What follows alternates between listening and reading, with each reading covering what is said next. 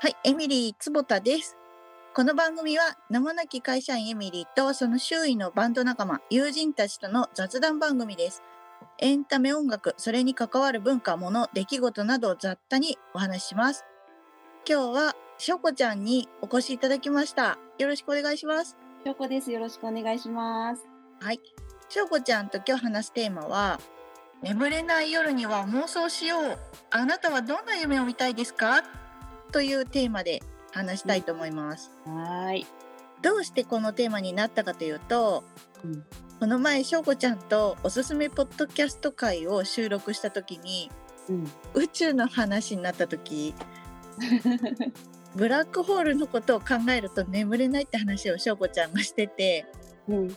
あそこで眠れない時みんなリアルに何してんのかなって気になりましてうん。うん。ちょっと話をしてみたくてこのテーマにしました。はい。ちなみに私は現在すぐまあまあ眠れるタイプなんですけど素晴らしい。前の仕事はちょっとストレスが強くてあー寝る。前に眠れなくていろいろしてて 遅刻寝坊とかもありましたね。いろいろするって何？えっとゲームしたりお酒飲んだりもう悪いことばっか悪いわもうね眠れないからもう眠れないならついでにこれしちゃおうみたいな反省反省ですよ。ー。反省文とか書いたんですか？書かない。反省あ大丈夫でした。 優しい職場でした。しょうこちゃんは眠りについてすごい気を使ってる状態っていう感じですか。眠りは私多分中学生ぐらいからずっと良くない入眠できない感じが続いたりとか、うんいい時と悪い時があるんですよね。大学生の時とか割と眠れてたんですけど、うんうん。社会人になってまた眠れなくなってだから社会人になってからはずっと気をつけてますね私の前の会社はねうん、もう反省文を書くんで すよだから賛成文って言ったんだね。そううわそれをねうん書くのはやはりちょっと屈辱的なーええ書きたくなくてなるほ業どそ確う業かに。務時間内に書かないといけないんだけどうん他の業務が盛りだくさんあるわけじゃないですかうん。だからねちょっとそれに費やす時間ももったいなくて うわーそれうん会社のシステム的にはすごくうまく回ったねそれは。そうかも。いやね、本当にミス怖いって なる。なるほどね。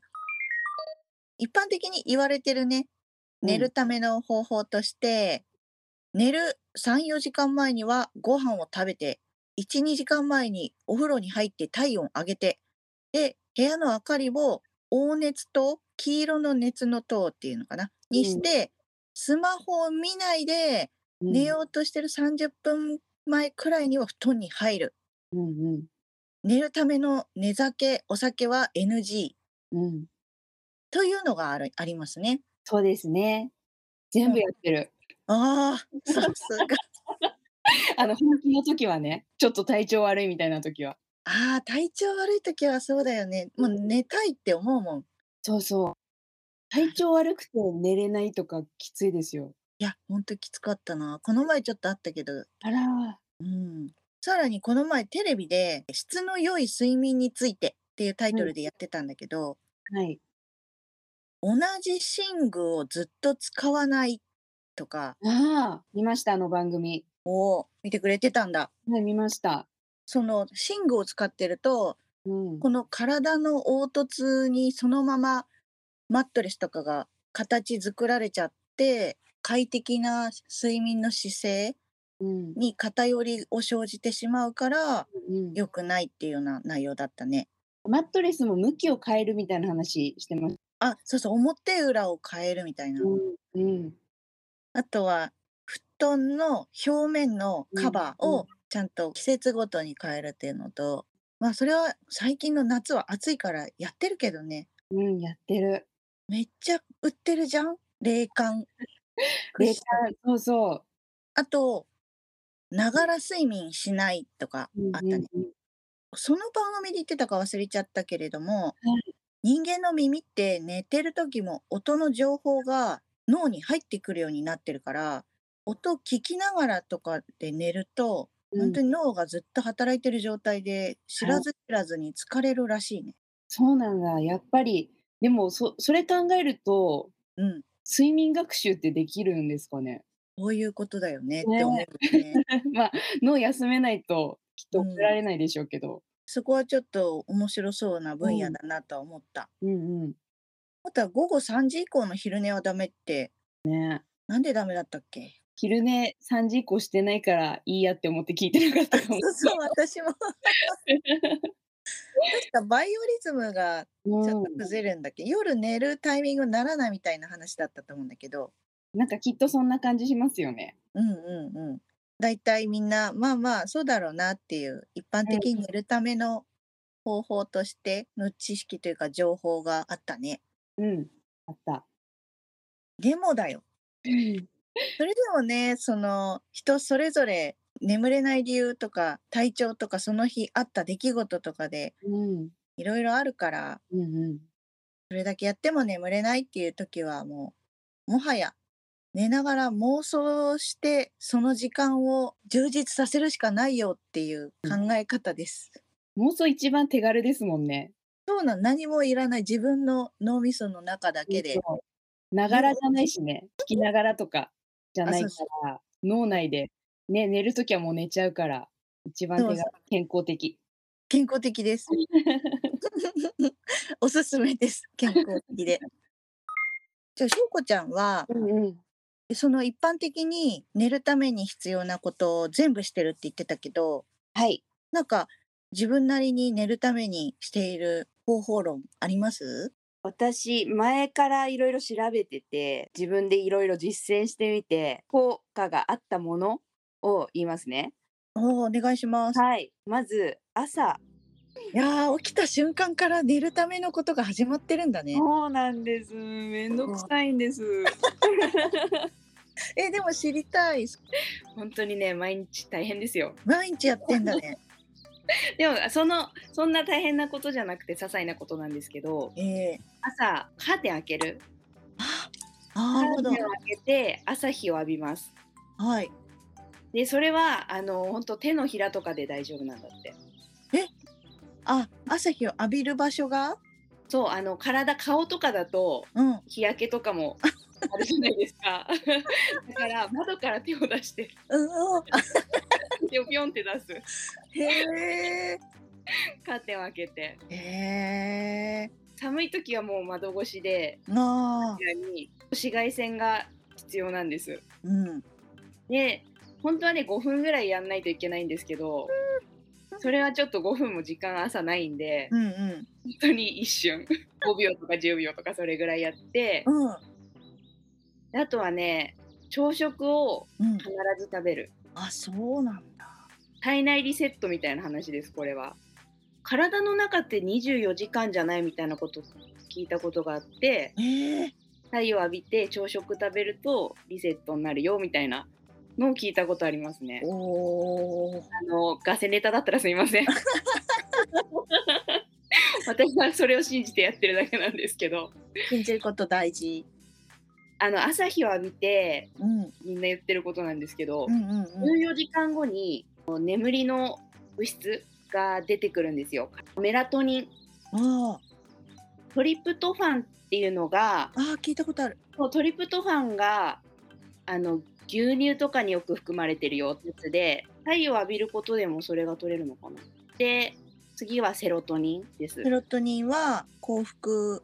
そうそう幸せホルモンって呼ばれるやつうんうん。でそれからメラトニンっていう睡眠ホルモンになるんですけどうんうん。トリプトファンを取ったりその太陽を浴びたりビタミン D 浴びて、うん。それから14時間後らしいんですよねセロトニンになってメラトニンになるの。そうそう、それが14時間。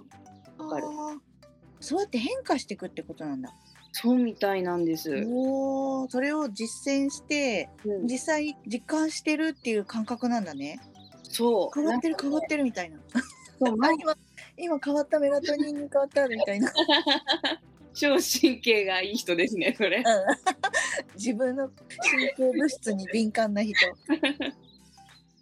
でも夜、確かにうんこれをやってるとその11時とか10時とかそれぐらいにちょっと体が落ち着いてくるみたいなのは感じるかも、肌が落ち着いてくるんだうん、なんか眠りに向かってるよみたいなあれか今日はもう休みたいですからちょっと動きたくないですみたいな感じになってくるのなんだちょっと重くなってくるみたいな感じかな体がへただそのそれだけじゃなくってうんそのサプリでもビタミン D 飲んでたりうんうんあとはそのさっき言ってたお風呂は寝うんる12、時間前までに入るとかあーその前に食事をとるとかうんあとちゃんとパジャマで寝るとかなるほどうシングルしんそうですねここら辺まではなんとなくなんですけどなんとなく聞いてるかなっていうおですけどはいはい入眠儀式があるんですよ寝る直前の儀式ですねそうですそうですへえ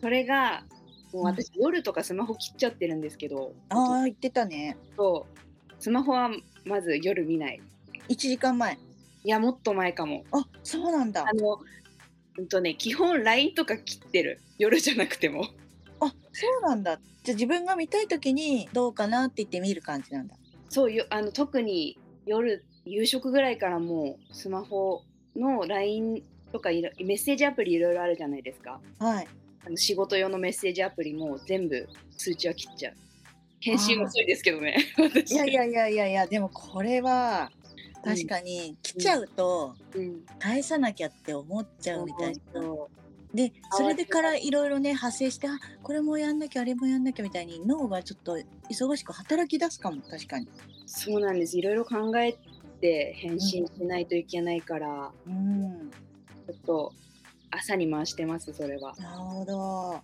い。あとはね、あの冷え性なんですけど、お布団に入る前に足を温めとく。へえ例えば湯たんぽみたいなうん電気毛布みたいなのを前使ってたんですけど、うんそれよりもお布団に入る前にちゃんと温めといて、お布団には何も、あの暖かいのは何もしないとかの方が私は眠れるんですよね。なるほどそんな感じかな。ああのでもあれじゃない季節にもよりますよねそれそうですね。あの夏とかはね、全然温めるとかじゃないしね。うんうんうん室温も大事ですよね。あー室温だよねあの暑すぎると私無理みたい。ああいやでも暑すぎたらやっぱりあお布団の中がうん部屋もお布団の中も。ちょっと適度なうん暑すぎずあったかいよりもちょっと涼しい方のあったかいみたいな。でも私もそうかななんかあったかい布団にくるまって寝てるけど私マンションなので気密性が高くてすぐお部屋あったかくなってこう温度が均一になるんで、はい。布団の中とうん。布団の相乗効果でだんだん暑くなってくる感じはありますね。そっか。そうするとどうですか寝れないうん、なんか暑くて自分がたまに自ら布団を剥がしてちょっと目が覚めたなっていう時はあるかも。あそっかそっか。羽毛布団とかあるじゃないですか。はい、あれもうんすごいあったかいよみたいなやつだと私寝れないんですよ暑くて。じだゃかあらある程度の通気性とかそうそう通気性があった方が私はいいみたい。いやそれって結構今の時代さうん、お洋服とかにもいっぱいついてますね。アウトドアだねアウトドア用品にすごいそういうの多いかも紫外線も防ぐしうん断熱もするけれども汗の湿気もそれそれ出すみたいなそれそれそう滝いのう。みたいな、うんうんある程度温まるけどちゃんと通気性もあってうんでその前に自分の体を温めとくからうん布団がそんなに暖かくならなくていいみたいなうんうんやつが一番良かったかも。あとはねうんやっぱり照明もう間接照明だけにします1時間ぐらい前から。じゃあ目がこうだんだん眠くなってくるんですかそうもうその中であのこれから言う妄想なんですけど私おー妄想書くから 書くあ待って文字に文字にするってこと書き起こすの文字起こしかえー、すごいパソコンとかじゃないですよスマホも持ってるから、うんうんうんうん、それって鉛筆ちょっと細かいこと聞くけど鉛筆とかシャーペンであのメモ帳があってそれはちゃんとうんその前の日のものとか前の前の日のものも残してあるの。うん、見ないけど残してあるというかその妄想用のノートがあって 自由帳なんですけどただへえ。無地の自由帳なんですけど妄想ノートを枕元に置いてペンも置いて、ベッドのベッドレストなんていうの、あそこに寄りかかって自由に書き殴る感じへえ。あとお香も炊くんですよ匂いは結構大事かもって思ってた。お香が長すぎるとねその間に寝ちゃうと何かあると怖いから、うん。短いお香とかその三角みたいなお香うんすぐ消えるやつにして、あ、待って、お香は何使ってんの匂いは。えっとねあのちょっと何とかって言えなくてあ、ごめんなさい待ってお線香、お線香なんじゃないよね。お線香じゃないそう待って私が名前忘れてるだけちょっと待ってくださいすごいいい匂いのお香があってあ、それ気になるよ。すごくいいんですあった松江堂えっと松にうん。スタイルにお堂の堂っていう会社の、これなんて読むんだろう訓路かな燻製の燻。燻製の訓に道、道は道路の路。えっと道路の路っていうね、うんやつ、燻製の燻ってさ、皮変の。やつ。うん、と移上動がし草冠あ、じゃあ、香る方。香る方ですね香るさん、あれだ。キテレツ大百科の豚ゴリラの本名だ。香るくんで香るくんか。 確かそうだよね。訓路家宝と家宝っていうのが花にここは国構えの山水の裏輪の裏あるじゃないですかそれの山水取ったやつへえ。ああ、なんかわかるわかる。うんえ、二個ってこと？あ、四文字。そうなんかね名前分かれてるけど4文字これがすっごいい今一番ハマってる、そうなんだ。うん、でもずっとこれじゃないんですよねあの白眼とかもやったり阿白弾好き。うんあとはなんだろうお茶の香りとかなるほど。やるけど今これですねずっと、うーんここすごい気になるわ。妄想書き殴ってるっていう人初めて。 そうそうですよね私も初めて言ったもんこんなのでもすごいいいことのような気がする。いいのいいのかななんかね文字を文字っていうか自分の考えてることを本当に誰にも見せるでもなく書いたりとかすることって、まあ普通に考えて頭の整理にもなるし、うんえー確かあのオタキングと呼ばれてる岡田敏夫さんもはいそれがその自分のクリエイティブの源泉というかうんうんそういうことになるからそういうことをいっぱいやりなさいみたいなこと言ってた気がするな。そうなんですねうん、大田さん私調べました今あ本当にうんプロデューサあのいろいろやってる人で、ー一番有名どこで言うとアニメのガイナックスって会社初期社長やってましたへえでゴジラとかいろんなオタク系のサブカルチャー強くてなるほど宮崎駿作品とかガンダムの解説とかめちゃくちゃ詳しく細かいディティールまで解説してくれる YouTube あーがあるよ宮崎駿って書いてある本当だそうすごいいっぱいそれで動画出てくるうんうんうんえーっと、あ、そうだそうだ。なんか、ものを考えるときに頭の中をなるべく空っぽにして他のことを考える作業領域を減らすことをした方がいいって言ってて、だからそのためにもなんか多分ノートにいろいろ書いたりとかした方がいいよって言ってた気がする。自分の考えていることを作業机に出すみたいな方法論。これやってる時他のことは無ですしかも寝ようともしてないああ、からいいのかななんか頑張ろうとしてない寝ようと、それ大事なコツな気がしますねね。、そんな気がしました私もうん、何にも考えずになんかうん。ルーティーンです生地寝よう寝ようって考えている時のが辛かったりするよね。辛いですよねあのねあの時間うんすごい辛いですよね、それが嫌だからそうもうそうなったらよしじゃあこれは私の都合のいい妄想時間にしようって思ったきっかけがあった気がするな。でもそれきっかけかも私も。あー辛い寝よう寝ようって考えることが辛くてうん。妄想ノートをそんな感じだったかも最初。それで妄想ノートを全部バーって書いて書いてるうちに眠くなってくるの、そうなんなんですよ。うまくいくとね。でも大体そう。結構そう。結構うまくいく。結構うまくいってる。